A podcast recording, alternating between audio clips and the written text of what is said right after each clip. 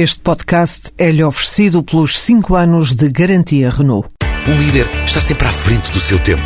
Em alguns casos, 5 anos. Qualidade Renault. 5 anos de garantia ou 150 mil quilómetros em toda a gama.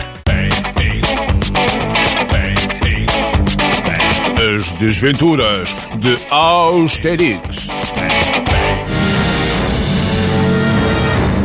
Estamos no ano 3 depois da Troika.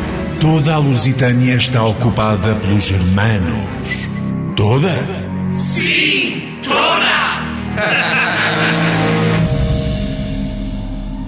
É um dia de alvoroço na Lusitânia. Odiada por uns, detestada por outros. Da Germânia chega a visita ilustre de Cesarina Merkel, líder dos invasores germanos, que vem à Lusitânia comer o pouco que os pobres habitantes ainda têm, sem sequer se dignar a trazer uma garrafa de vinho ou sobremesa. Os nossos heróis preparam uma recepção de boas-vindas. Austerix, sabes, eu acho que no fundo, no fundo, a Cesarina Merkel tem um ar infeliz. E eu com isso? Se calhar queres que eu vá consolar, não? Estava justamente a pensar nisso. O quê? Tu, com o teu ar de guerreiro latino, matador, bem podias fazer-te ao piso e dar o golpe do baú na camona. Estás-te a passar ou quê? Por acaso parece-te um arrumador de ferro velho? Agora que falas nisso. Mas imagina só, a Merkel caidinha por ti a transbordar de felicidade.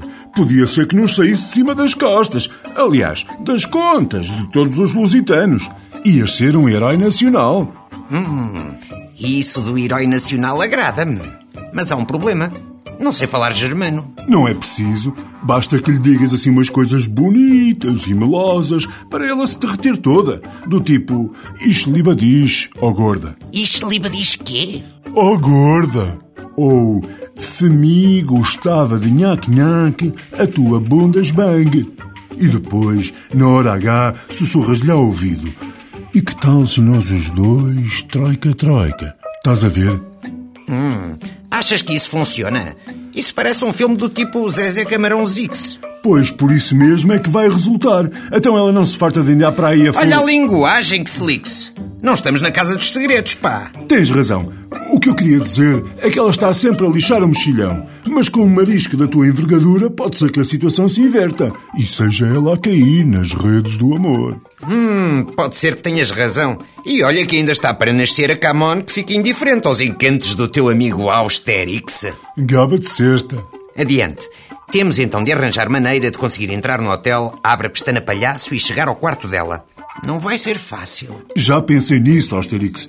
Tenho uma prima que casou com um tipo que conhece um gajo que tem um amigo que uma vez passou uma fatura falsa para desenrascar o gerente da lavandaria do hotel.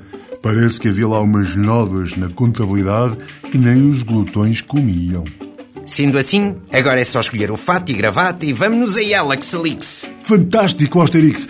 Não te esqueças também de usar água de colónia. De colónia? Mas isso não é um produto da Germânia? Parece que sim. É mais um daqueles que dá cabo do produto interno bruto.